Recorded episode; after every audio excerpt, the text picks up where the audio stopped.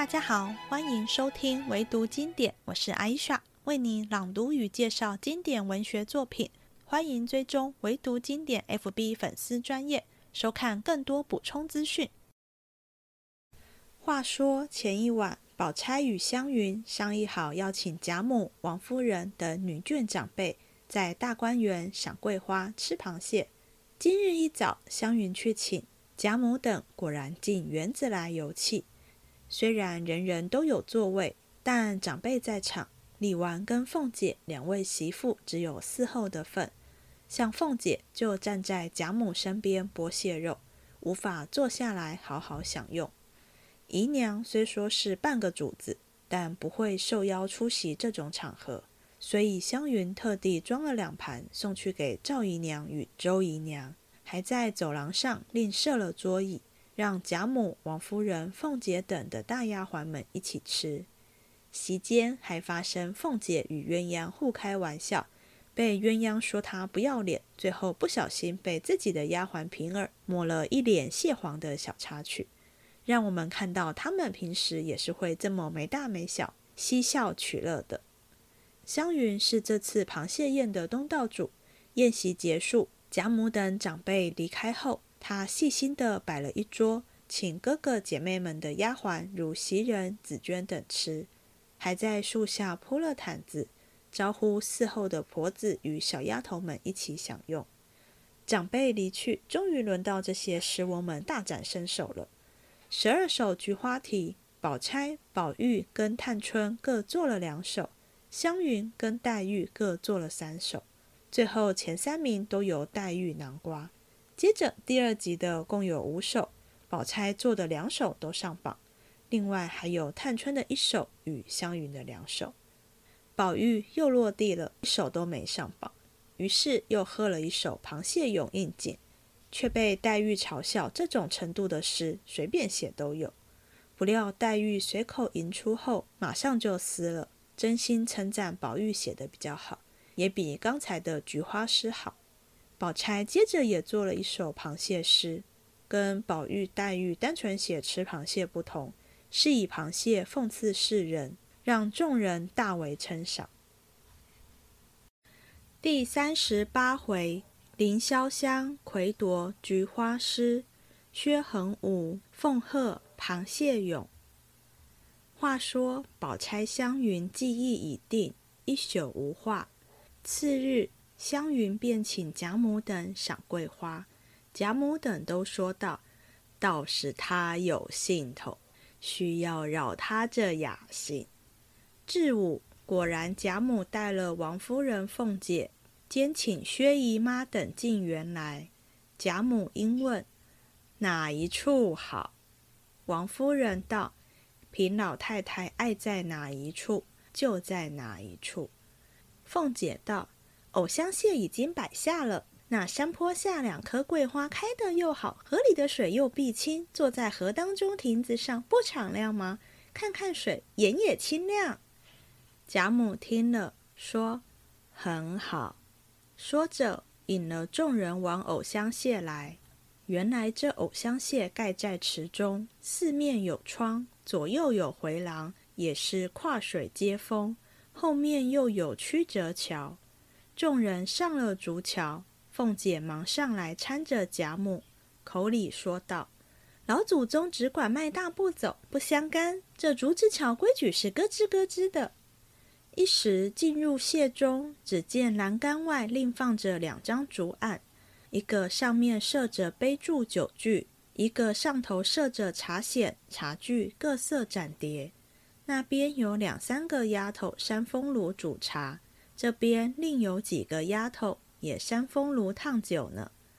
贾母忙笑问：“这茶想得很好，且是地方东西，都干净。”湘云笑道：“这是宝姐姐帮着我预备的。”贾母道：“我说那孩子细致，凡事想得妥当。”一面说，一面又看见柱子上挂的黑漆铅棒的对子。命香云念道：“芙蓉引破归兰桨，莲藕香生谢竹桥。”贾母听了，又抬头看匾，因回头向薛姨妈道：“我先小时家里也有这么一个亭子，叫做什么枕霞阁。我那时也只像她姐妹们这么大年纪，同着几个人天天玩去。谁知那日一下子失了脚掉下去，几乎没淹死。好容易救上来了。”到底叫拿木钉把头碰破了。如今这鬓角上那指头顶儿大的一个坑，就是那蹦破的。众人都怕惊了水，冒了风，说了不得了。谁知竟好了。凤姐不等人说，先笑道：“那时要活不得，如今这么大福，可叫谁享呢？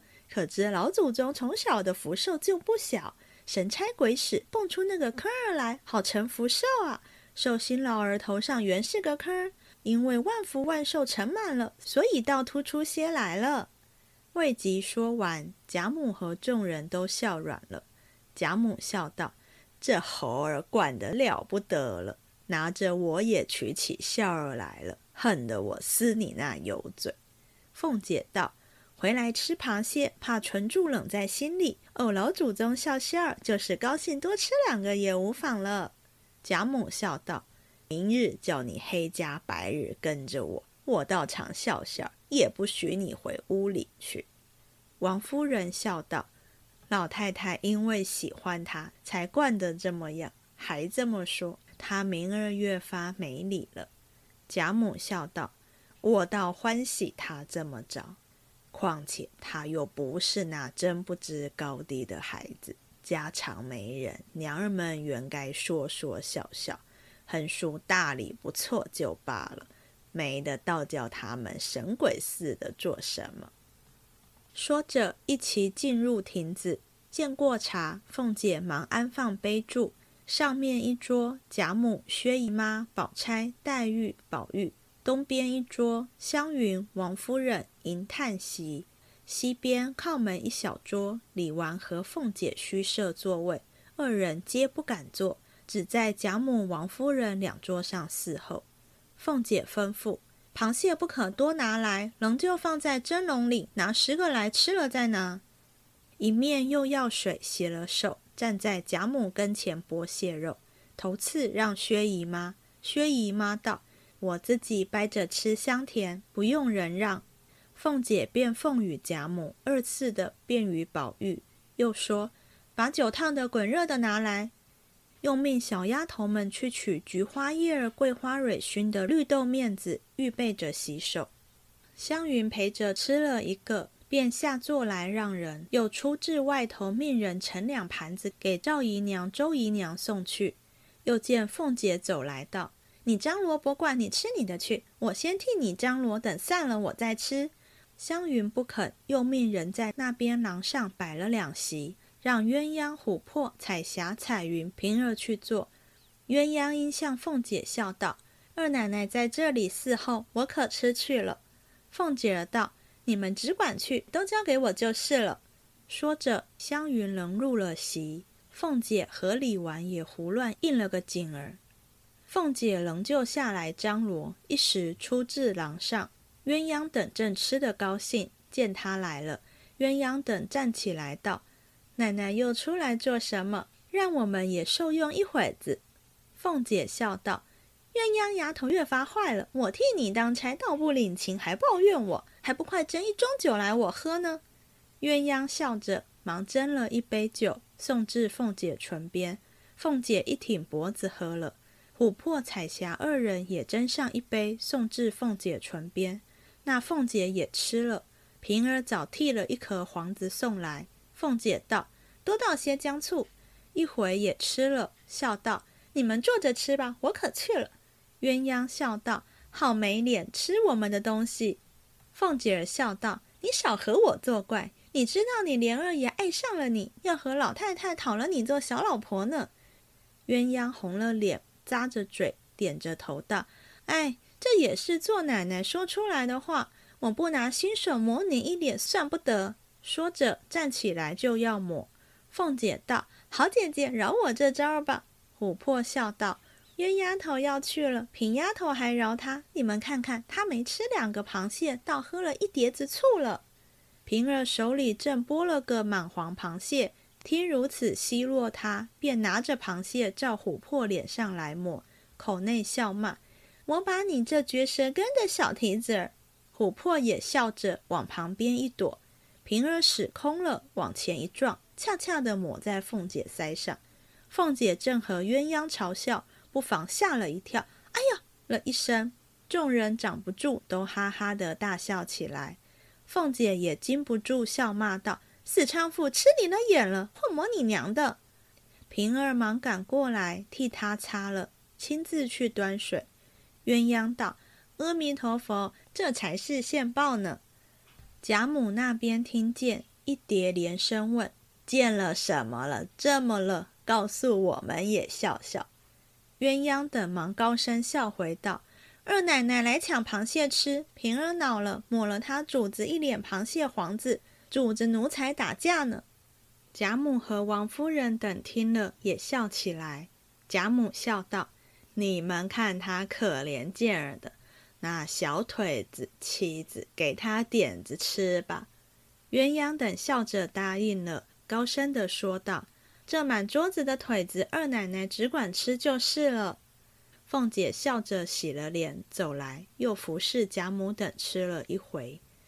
黛玉弱，不敢多吃，只吃了一点夹子肉就下来了。贾母一时也不吃了。大家都洗了手，也有看花的，也有弄水看鱼的，游玩了一回。王夫人因问贾母：“这里风大，才又吃了螃蟹。”老太太还是回屋里去歇歇吧。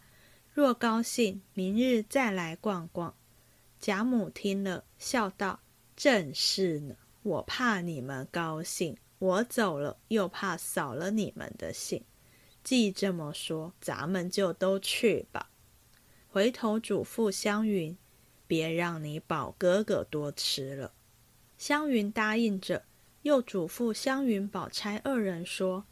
你们两个也别多吃了，那东西虽好吃，不是什么好的，吃多了肚子疼。二人忙答应着，送出园外，仍旧回来，命将残席收拾了，另摆。宝玉道：“也不用摆，咱们且作诗，把那大团圆桌子放在当中，酒菜都放着，也不必拘定座位，有爱吃的去吃。”大家散坐，岂不便宜？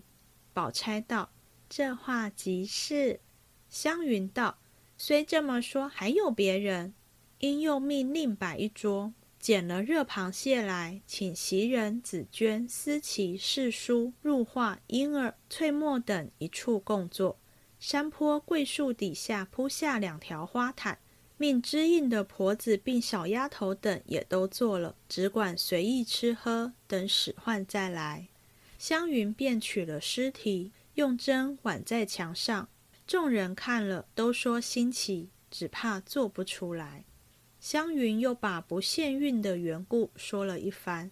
宝玉道：“这才是正理，我也最不喜限运。”黛玉因不大吃酒，又不吃螃蟹。自命人夺了一个绣墩，倚栏坐着，拿着钓竿钓鱼。宝钗手里拿着一支桂花，玩了一回，抚在窗涧上，掐了桂蕊，扔在水面，引得那游鱼浮上来下甲。湘云出了一回神，又让一回袭人等，又招呼山坡下的众人，只管放量吃。探春和李纨、惜春正立在垂柳荫中看鸥鹭，迎春却独在花荫下拿着个针儿穿茉莉花。宝玉又看了一回黛玉钓鱼，一回又伏在宝钗旁边说笑两句，一回又看袭人等吃螃蟹，自己也陪他喝两口酒。袭人又剥一口肉给他吃。黛玉放下钓竿，走至座间。拿起那乌银梅花自斟壶来，捡了一个小小的海棠冻石蕉叶杯。丫头看见，知他要饮酒，忙着走上来斟。黛玉道：“你们只管吃去，让我自己斟才有趣儿。”说着便斟了半盏，看时却是黄酒。因说道：“我吃了一点子螃蟹，觉得心口微微的疼，须得热热的吃口烧酒。”宝玉忙接道：“有烧酒。”便命将那合欢花敬的酒烫一壶来。黛玉也只吃了一口，便放下了。宝钗也走过来，立拿了一只杯来，也饮了一口，放下，便占笔至墙上，把头一个一举勾了，底下又缀一个横字。宝玉忙道：“好姐姐，第二个我已有了四句了，你让我做吧。”宝钗笑道。我好容易有了一首，你就忙得这样。黛玉也不说话，接过笔来，把第八个问局勾了，接着把第十一个梦局也勾了，也缀上一个消字。宝玉也拿起笔来，将第二个仿局也勾了，也缀上一个疑字。探春起来看着道：“竟没人做簪局，让我做。”又指着宝玉笑道：“才宣过，总不许带出闺阁字样来，你可要留神。”说着，只见湘云走来，将第四、第五对局、共局一连两个都勾了，也缀上一个“香”字。探春道：“你也该起个号。”湘云笑道：“我们家里如今虽有几处轩馆，我又不住着，借了来也没去。”宝钗笑道。方才老太太说，你们家里也有一个水亭，叫做枕霞阁，难道不是你的？如今虽没了，你到底是旧主人？众人都道有理。宝玉不待湘云动手，便带将香字抹了，改了一个霞字。没有顿饭功夫，十二题已全，各自腾出来。都交与迎春，另拿了一张雪浪笺过来，一并誊录出来。某人做的，底下缀名某人的号。李纨等从头看到一局横无君，怅望西风抱闷思，了红为白断肠时，空离旧谱秋无机，冷月清霜。梦有知，念念心随归雁远。寥寥坐听晚争迟，谁怜我为黄花瘦？未与重阳会有期。访菊，怡红公子。闲乘双擎试一游，酒杯要盏莫烟流。霜前月下谁家种？剑外篱边何处秋？纳机远来情得得，冷饮不尽兴悠悠。黄花若解怜诗客，休复今朝挂帐头。种菊，怡红公子。西楚秋浦自宜来，篱畔庭前处处栽。昨夜不起金雨活，今朝有喜待霜开。冷吟秋色诗千首，醉泪寒香酒一杯。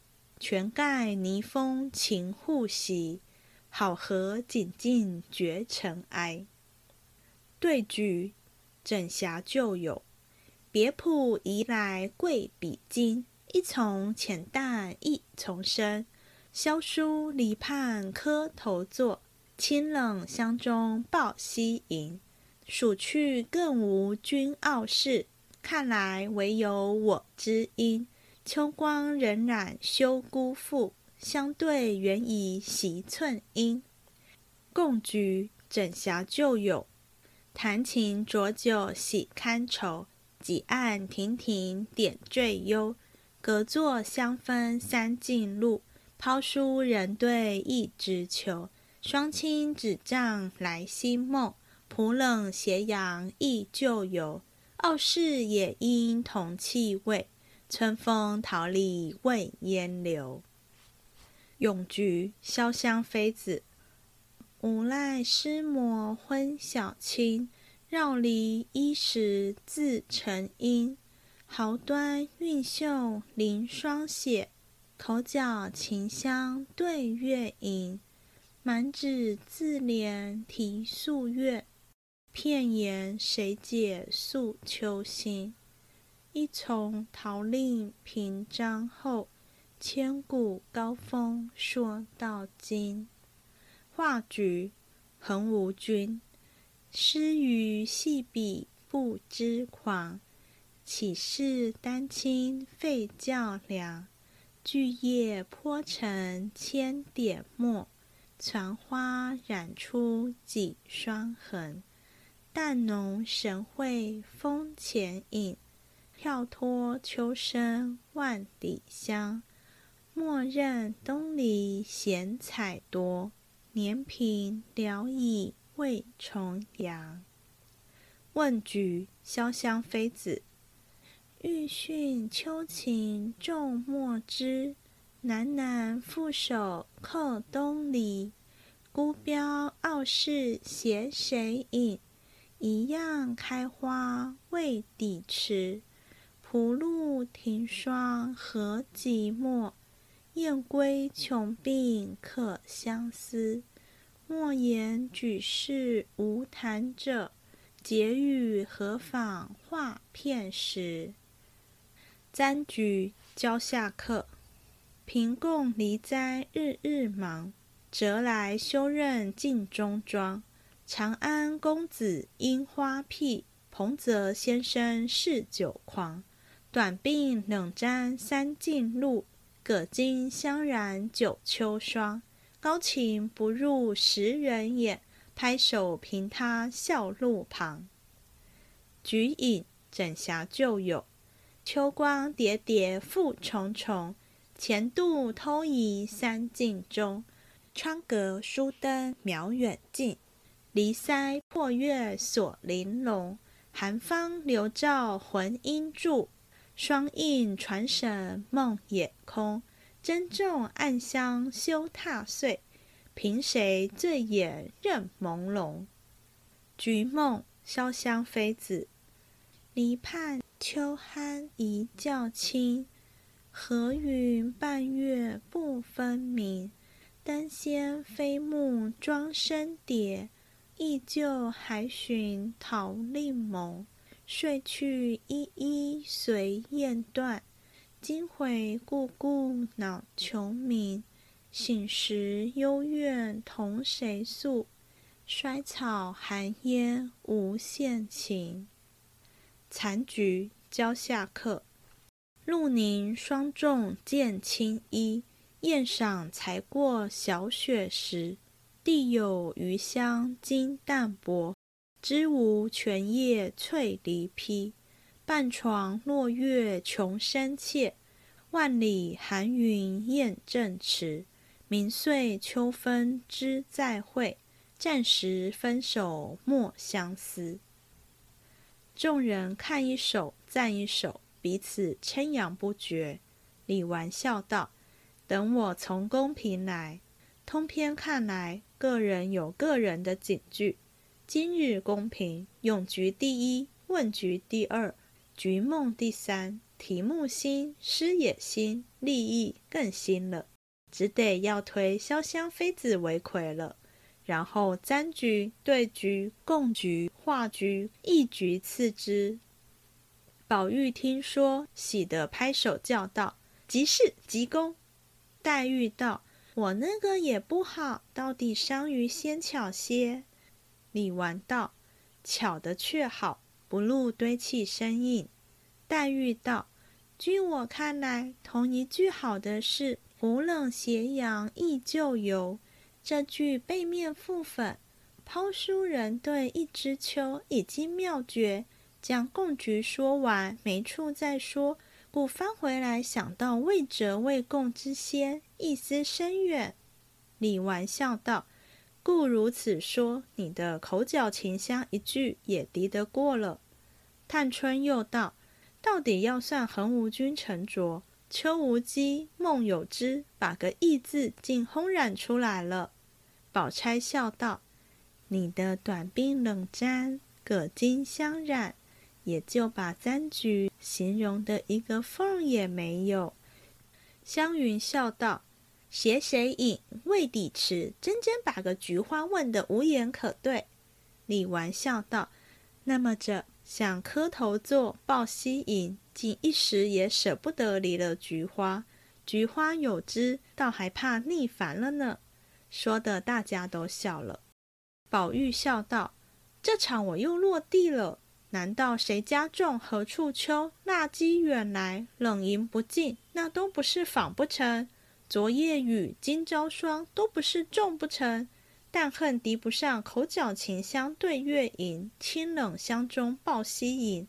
短鬓葛巾金淡薄，翠梨披秋无机，梦有之。这几句罢了。”又道：“明日闲了，我一个人做出十二首来。”李纨道：“你的也好，只是不及这几句新雅就是了。”大家又评了一回，复又要了热螃蟹来，就在大圆桌上吃了一回。宝玉笑道：“今日迟敖赏贵，亦不可无失。我已吟成，谁还敢做？”说着，便忙洗了手，提笔写出。众人看到。迟敖更喜桂阴凉，波蹙雷江性欲狂。饕餮王孙应有酒，横行公子尽无常。其间积冷常忘记，纸上沾心喜上香。原为世人没口腹，颇先曾笑一身忙。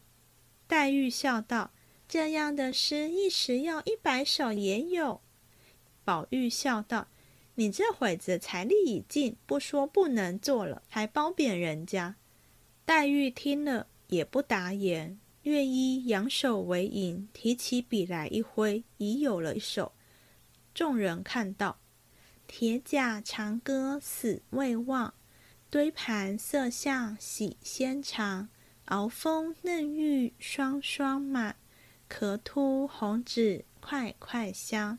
多肉更怜亲八足，助情谁劝我千伤？对资佳品酬佳节，贵服清风菊带霜。宝玉看了，正喝彩时，黛玉便一把撕了，命人烧去，阴笑道：“我做的不及你的，我烧了吧。你那个很好，比方才的菊花诗还好，你留着它给人看看。”宝钗笑道：“我也勉强了一首，未必好，写出来取笑儿吧。”说着也写出来。大家看时，写道：“桂矮同音作举觞，长安咸口盼重阳。眼前道路无经纬，皮里春秋空黑黄。”看到这里。众人不禁叫绝。宝玉道：“骂得痛快，我的诗也该烧了。”看底下道：“久未敌心怀用菊，信房积冷定须将。于今洛府成何意？乐谱空余何属香？”众人看毕，都说：“这方是实谢的绝唱。”这些小题目原要寓大意思，才算是大才。只是讽刺世人太毒了些。说着，只见平儿复进园来，不知却做什么。且听下回分解。又到了最后闲聊与赏析的时候了。上一回海棠诗社初创，大家小试身手，成员们原则上各创作一首诗，还是限韵的。这一回方式更活泼，不止不限韵，还让五位成员从十二个题目中自由选择与发挥，数量也不拘，但不能多人选同一题。最后平均一人两首，黛玉跟湘云各多做一首。这也是曹雪芹的厉害之处，让我们看到不同形态的诗社活动。在后面第五十回还会看到连句的形式。这两次诗社活动是在一定时间内慢慢构思，但连句是一人说完马上换下一位，不止比文采，还比敏捷度。曹雪芹一人要创作那么多首诗不算，还要依书中角色的才情写出不同程度的诗，真是不简单。大家有注意到这十二首菊花诗中有些字词一直重复出现吗？像秋天的秋、结霜的霜与篱笆的篱。这不是曹雪芹江郎才尽，写不出其他字词，只好反复用这些字。重复的字词可以分成两大类，一类是配合菊花盛开的晚秋而出现与季节气候相应的字，如刚刚提到的“秋”字，每首诗都有提到它。双字虽然只出现在十首诗中，但五位作者都有用到它。此时已过中秋，算是深秋了，所以冰冷的冷跟清水的清这样的字也常出现，呈现的不是秋高气爽的晴朗与凉风徐徐，而是深秋微寒的清冷感觉。第二类是典故的运用，用典是中国诗歌创作很重要的传统，一种是引用既有的故事。例如《菊梦》这首诗提到的庄生蝶，就是庄周梦蝶的典故；另一种是继承前人对特定事物的看法，直接借用前人的字句，或从原文转化出新句。例如篱笆的篱或东篱，无论是哪一种，都容易让读者有所联想，快速进入原有的旧世界与现在的新世界，帮助读者入戏。透过典故的反复应用，我们对特定事物的象征意义也会逐渐固定下来，形成所谓的文化。例如，空心的竹子在我们文化中就是代表谦谦君子，绝不会拿来指脑袋空空或腹无点墨的人。一千六百多年前的陶渊明是出了名的爱菊，前面提到的篱或东篱，就是出自他很有名的一首诗。结庐在人境，而无车马喧。问君何能尔？心远地自偏。采菊东篱下，悠然见南山。山气日夕佳，飞鸟相与还。此中有真意，欲辨已忘言。这首诗讲述他身在喧嚣纷扰的城市，但世俗的一切却如同浮光掠影。完全影响不到他。透过田园生活中与大自然的互动，表现出他怡然自得的心境。大家能感受到这首诗呈现出一种缓慢、放松、闲散的步调吗？采菊东篱下是个很随性的动作，从篱笆旁随手采摘菊花后，一抬头看到远处的南山，不是只看一眼，而是悠然见南山。那是个缓慢的动作。接着，山气日夕佳，飞鸟相与还。看着天空那么开阔的景色，如果不是细细体会与欣赏，怎么会看出此中有真意？而且还看到欲辨已忘言，都说不出话了呢？陶渊明的村居生活有什么特别的吗？为什么后人要复述这样的诗意？陶渊明另一个很有名的事迹是不为五斗米折腰。当他的抱负在官场上无法施展时，他宁可辞官归故里，过着隐居的田园生活，也不愿意为了温饱去迎合奉承当权者。他写的《五柳先生传》，更是借着这位不知姓啥名谁的五柳先生，表达自己的气节。这样的形象也是世人的理想形象。希望即使身在名利场，心中也能保有这样的情操。他的《归去来兮辞》并序讲得更明白，把如何当官、为何辞官、归乡后那种怡然自得的心境，到反思人生真谛，讲得清清楚楚，完全是个很具说服力的广告。《归去来兮辞》中有一句“三径旧荒，松菊犹存”。这个典故，等一下在大观园的菊花诗中也会一再看到。字面上的意思是回家的小路荒颓了，但松树与菊花还欣欣向荣地生长在路边。引申的意思是回家的小路是一条与通往官场相反的路，因为辞官才会回到老家，因此松与菊代表的正是如自己这样有气节、有情操的人。正是因为陶渊明与菊花的紧密连结，离或东篱才会在等一下的菊花诗中高频率的出现了十次，而且是五位诗翁每人都有写到。此外，跟陶渊明相关的典故，还有刚提到的三晋与他的代称陶令或是彭泽先生。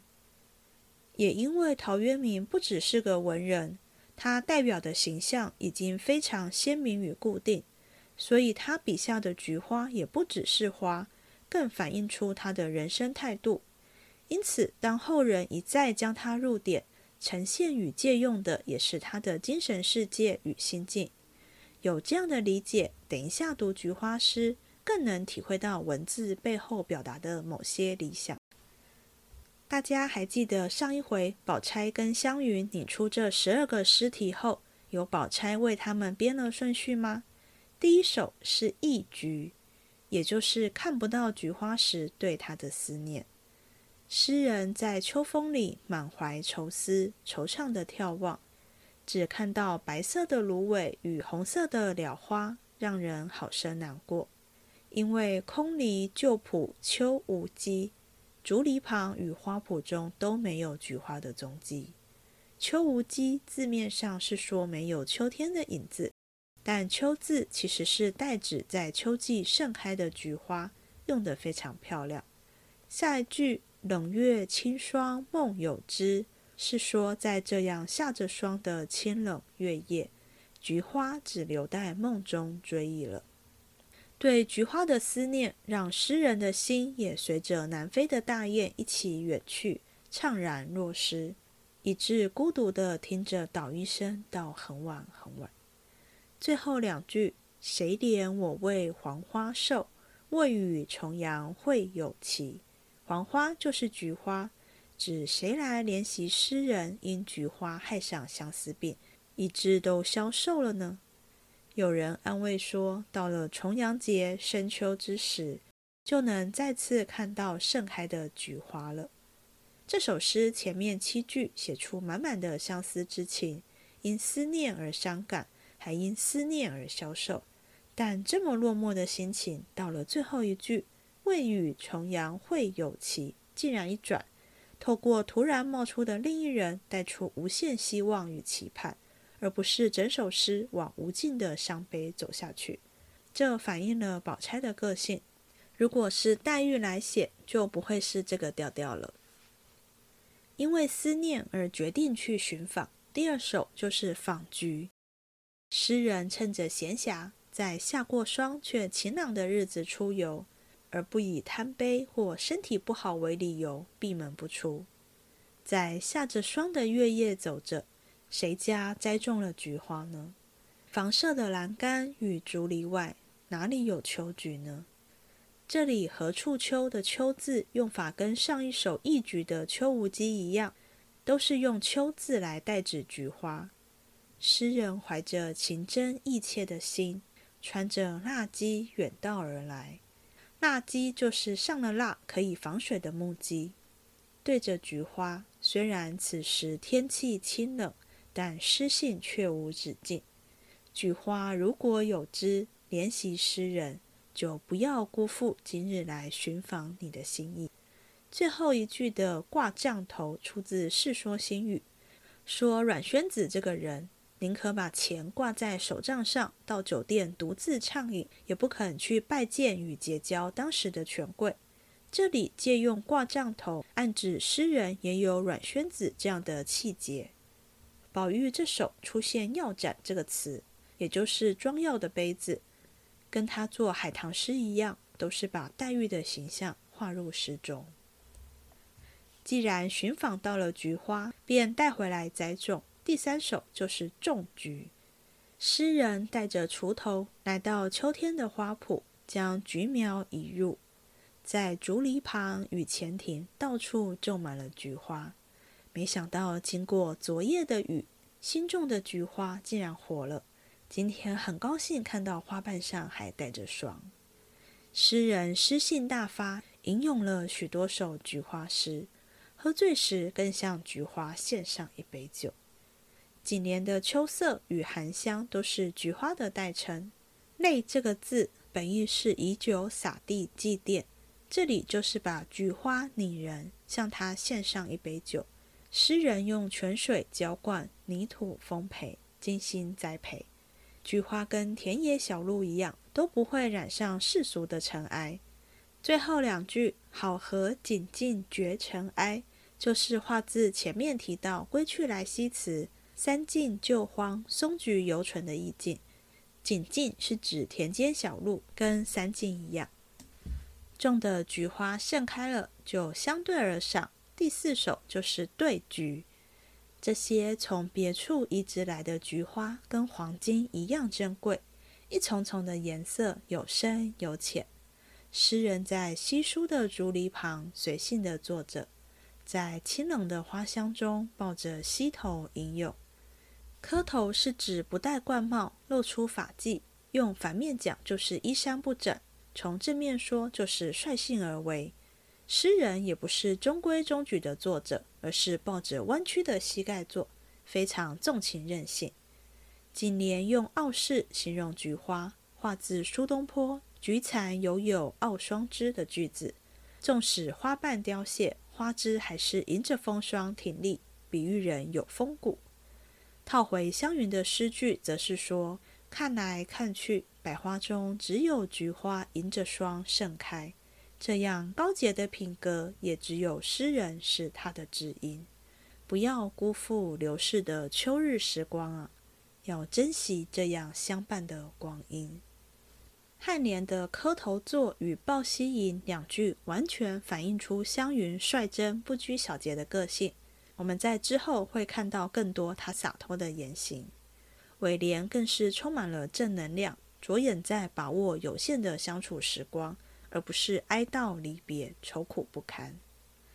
第四首的背景是在户外的花圃与菊相对而坐。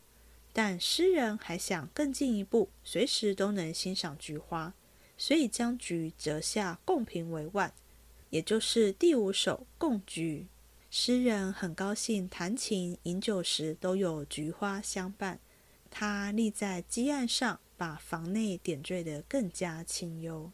颔联的“三径路”与“一枝秋”都是指菊花。这两句说，隔着座位都能闻到菊花的香味。使诗人不禁抛开书册，停下来欣赏它。抛书人对一枝秋用抛书来形容，非常活灵活现。诗人率真的个性以及对菊花无法克制之情，完全跃然纸上。接着颈联一转，从现实进到梦乡。诗人梦到曾在夕阳映照的清冷花圃中赏过菊花。难怪黛玉会觉得“浦冷斜阳忆旧游”是十二首诗中最好的一句。前面两联说到抛书人对一枝秋，把菊花插在瓶中赏玩，这事说到尽头了。没想到还能别开生面，透过梦境讲到插瓶之前的赏游，现实与梦境，今与昔，都让诗更有层次与众生。尾联又翻回来。傲世也因同气味，春风桃李未烟流，呼应上一首对菊的“数去更无君傲世，看来唯有我知音”，都是指诗人与菊花有着相同的气节，从不为在春风中盛开的桃花、李花驻足停留。春天百花盛开，热闹非凡，拿来比喻多数人代表的世俗。而有气节的君子，自然是不与大众合流，而孤芳自赏的。只共评而不吟咏，好像少了点什么。第六首便是咏菊，第一句“无赖诗魔昏晓清”，一连用三个原为负面字义的字词“无赖”“诗魔”“侵略”的“侵”来形容诗人诗性大发，怎么样都克制与控制不了。表现想吟咏的欲望之强烈，让诗人绕着竹篱，倚着石头独自沉吟。颔联上句的豪端韵秀，描写提笔书写的动作；菊花在深秋盛开。诗文中常与霜一起出现，表达它的季节是如此清冷。因此，黛玉用凌霜写来形容。下面口角琴香对月吟，写对着月亮吟咏菊花的芬芳，让诗人都口齿生香了。这里一方面是极尽歌咏菊花的美好，深一层也是指它代表的高亮气节，让诗人深深浸润其中。这一句非常有创意，同样是描写菊香。宝玉的种菊，湘云的对菊与共菊，以及探春的簪菊，都是具体写嗅觉闻到的香。但黛玉笔下诗人口中的香是抽象的，正因为是想象的，将香气渲染的比现实感受到的更强烈了。接着的锦联很有黛玉的风格，往悲愁里走，说诗人笔下满是伤怀，谁能理解他的心呢？这里“秋心”两字也暗合一个愁字。最后尾联说：“自从陶渊明品评了菊花后，菊花的高洁风骨就一直传颂至今。既然咏了菊，也应该要为菊花留影。因此，第七首就是画菊。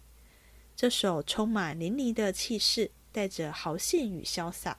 先说趁着诗兴未尽，来画菊花。”不知这样是否轻狂？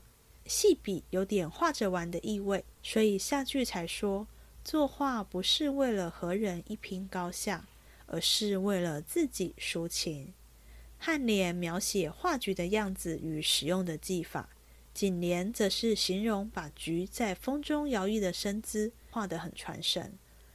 腕底是手腕下方，代指笔下。也就是笔下的菊，仿佛都散发出香味了。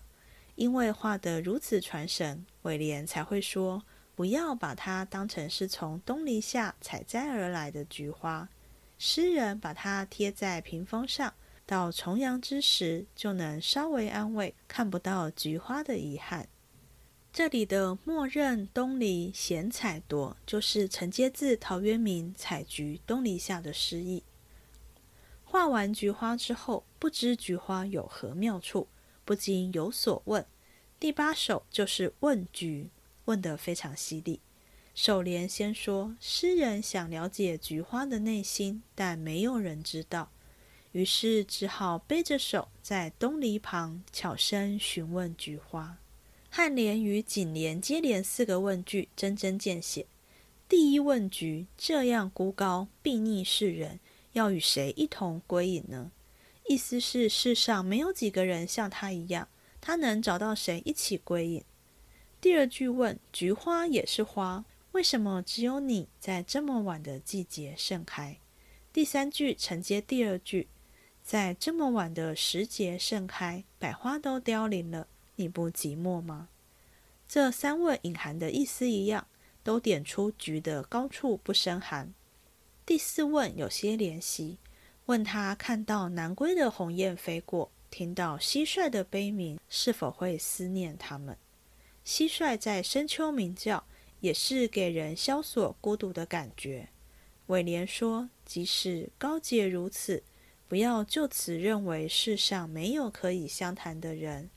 如果菊能听懂，我们何妨交谈片刻呢？最后一句也表明诗人自己就是菊的知己，是同类人。许绍之认为黛玉这首问的其实是他自己，我也认同他的看法。黛玉的才情在大观园是很突出的，但孤僻的性格让人很难走进他的内心世界，做他的知音。他几乎只能孤芳自赏，跟傲霜枝的菊花一样。将菊花插在瓶中赏玩不够，吟咏或画它也不够，还想更进一步亲近它，将它佩戴在身上。因此第九首是簪菊，将菊花插在头上的意思。这是古代重阳节的习俗。首联说，诗人每日为着将菊花插瓶与竹篱旁的栽植忙碌不已，今日折下一枝插在头上。跟平时的装扮不同，都认不得镜子里的自己了。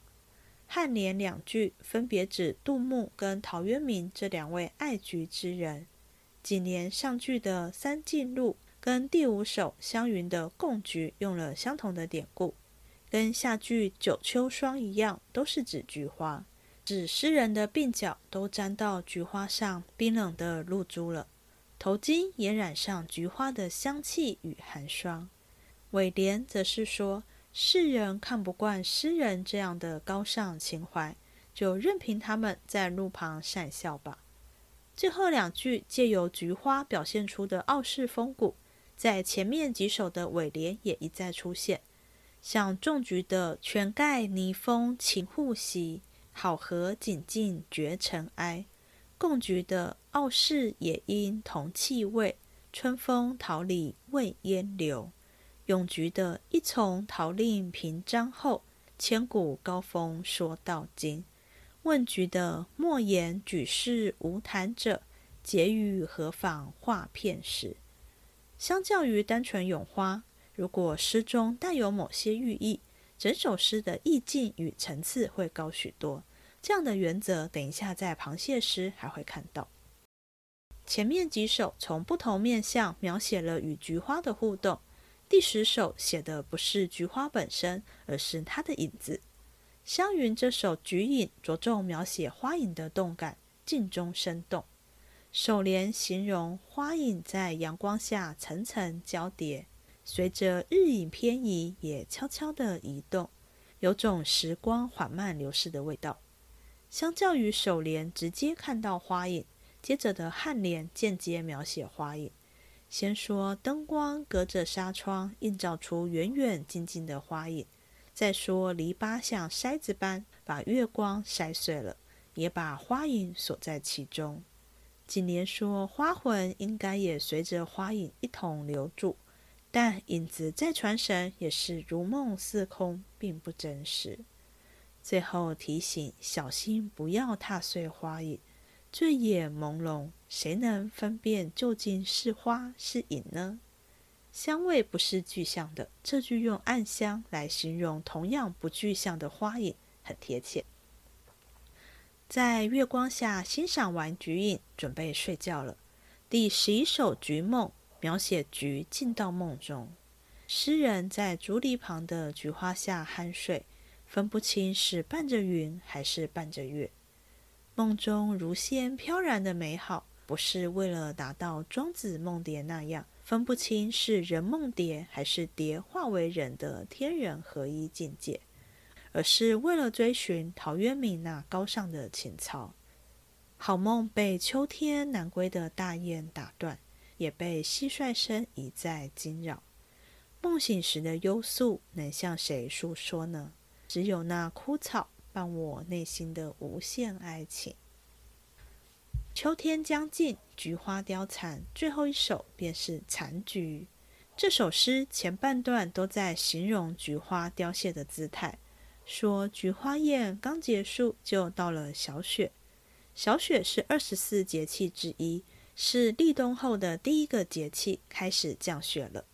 由此可知，菊花是在多么寒冷的时节盛开，所以第一句才会用露凝霜重。来形容挺立的菊枝也开始倾斜了。接着描写花蒂虽然还闻得到香味，但金黄色的花瓣已经没那么鲜艳了。翠绿的叶子也因枯萎而支离破碎。锦莲突然把镜头拉远，从眼前的菊花拉远到房间，甚至窗外的天空。破晓前的蟋蟀声如此急促，天上南归的大雁却又飞得这么缓慢。这两句一急一缓、一近一远的对比，先是听到声音让人局促不安，像是催促着菊花离去；但接着视觉的感受又让心舒缓下来，达到平衡。因此引出下联，诗人才能用乐观的心态面对菊花季的结束，说明年秋天还会再相会。此刻的分离只是短暂离别，不用相思。菊花诗做完，宝玉又做了螃蟹诗，却被黛玉笑做得不好。宝玉开玩笑说他江郎才尽了，还来嫌他做的不好。黛玉不甘示弱，马上做出一首来。接着，宝钗也做了一首。宝玉跟黛玉真的都是在写好吃的螃蟹。宝玉的诗豪兴大发，写吃螃蟹要配姜跟醋，是用泼醋雷姜性欲狂来形容。醋用泼的，兴致高涨到像抓狂似的。从中医角度，螃蟹是寒性的，吃太多身体容易不舒服。像黛玉体弱，不能多吃。但构思菊花诗时，还因吃了螃蟹让心口微微的疼而找酒喝，所以一般吃蟹会配姜跟酒来驱寒。对于这样的养生之道，宝玉却说其间积冷残忘记，也就是贪吃到都忘了要忌口。宝钗怎么说呢？她淡淡的说：“性防积冷定须姜。”意思是要预防体内留下寒气，就一定要用姜。好像这是个没什么值得说的原则，如实道来而已。个性不同，表达的方式就天差地远。吃螃蟹要配酒，宝玉的说法是“饕餮王孙应有酒”，意思是好吃的公子哥儿们吃螃蟹应该要配酒啊。说的这么理所当然，充满了豪爽与热情。黛玉的说法就不同了。他用问句说：“助情谁劝我谦商？谁来鼓励我饮酒助兴啊？”宝玉是主动要酒，他对酒的渴望很热切与明显；黛玉则是被动问酒，有点想喝，但又在观望，在等待，性质就差很多了。宝玉这首连用了几个较不克制的字词：第二句的泼醋与性欲狂，第四句的横行，第五句的馋忘记。除了给人豪气万千的感觉，读起来节奏感也快许多。黛玉的螃蟹诗，无论节奏或感觉，都跟宝玉非常不同。她在颔联用了两组叠字，双双跟快快。叠字会让节奏慢下来，或者说快不起来。像有名的《木兰辞》开头两句：“急急复急急，木兰当户织。”虽然“急急”是形容织布机运作不停的声音，但这两句营造出的不是快，而是木兰织布织好久的感觉。李清照著名的《声声慢》起头也是用叠字，寻寻觅觅，冷冷清清，凄凄惨惨戚戚。即便不看字义，一连串的叠字听起来像线，而不是中文一个字一个字那种粒粒分明的感觉。粘在一起就快不起来了。黛玉的颈联多肉更连轻八足，助情谁劝我千伤？明明是在说他爱螃蟹哪个部位，他想喝酒，但他用了怜与劝来表达。这里的怜是指怜爱，但怜有疼惜同情的意思，是一种对待弱者的心态。即便在这句里，黛玉是强者去怜爱螃蟹，但弱的意境一出来。加上下一句的劝，问谁来劝我？黛玉是那位等待被动的人，整个气势就壮不起来。相较于宝玉跟黛玉在首联就讲到吃螃蟹，宝钗首联还在铺陈，形容大家坐在梧桐树下举杯畅饮，旁边还有阵阵桂花香扑鼻而来。这些好吃的人翘首盼望重阳节的到来，好吃螃蟹。我们在上一回海棠诗时说过，铺陈这种由远而近的手法，一方面让读者能慢慢聚焦到诗描写的主体，二方面避免开门见山，一下子被看光光。此时螃蟹还没出场，我们只看到众人等不及的样子，是不是让我们也跟着期待起来？到了颔联，螃蟹终于上场了。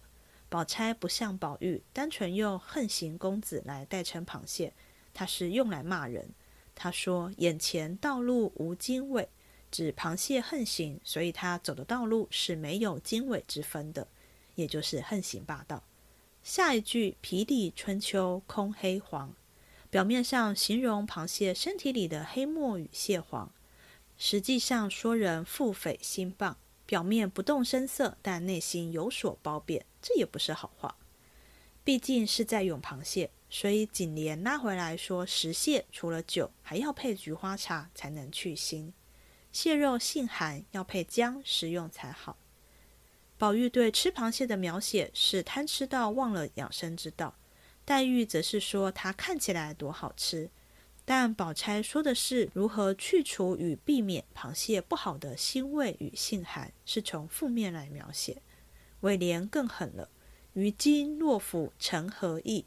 有点看好戏的幸灾乐祸，说螃蟹横行一世又如何？还不是落得在锅里煮的下场。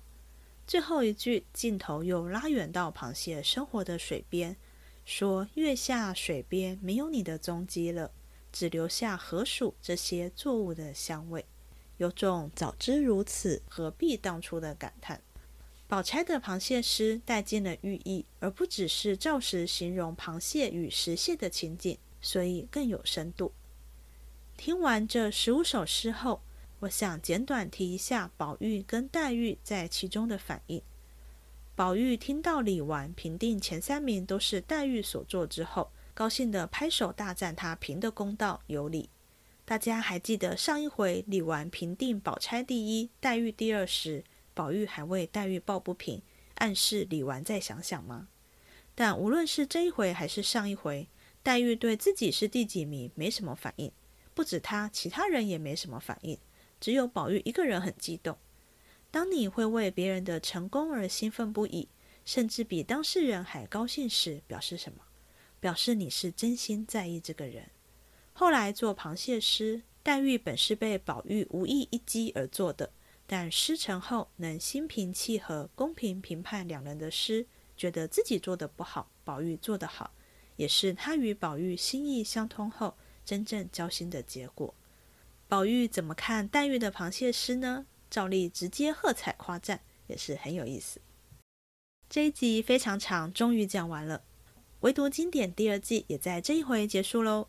第三季会有更多新人物登场，也会对旧人物有更多深入的描绘。像第六回来打秋风的刘姥姥又上门了，这次不是吃顿饭收了银两礼物就走，而是成了贾母的贵客，被留宿款待多日。他可不是个路人甲村妇哦。大观园也迎来更多客居的年轻小姐，让园中生活与海棠诗社热闹非凡。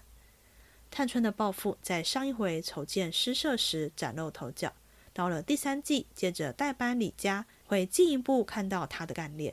最后很重要的是，黛玉与宝钗在第三季大和解了，这个结果跟宝玉与黛玉的感情发展非常有关系。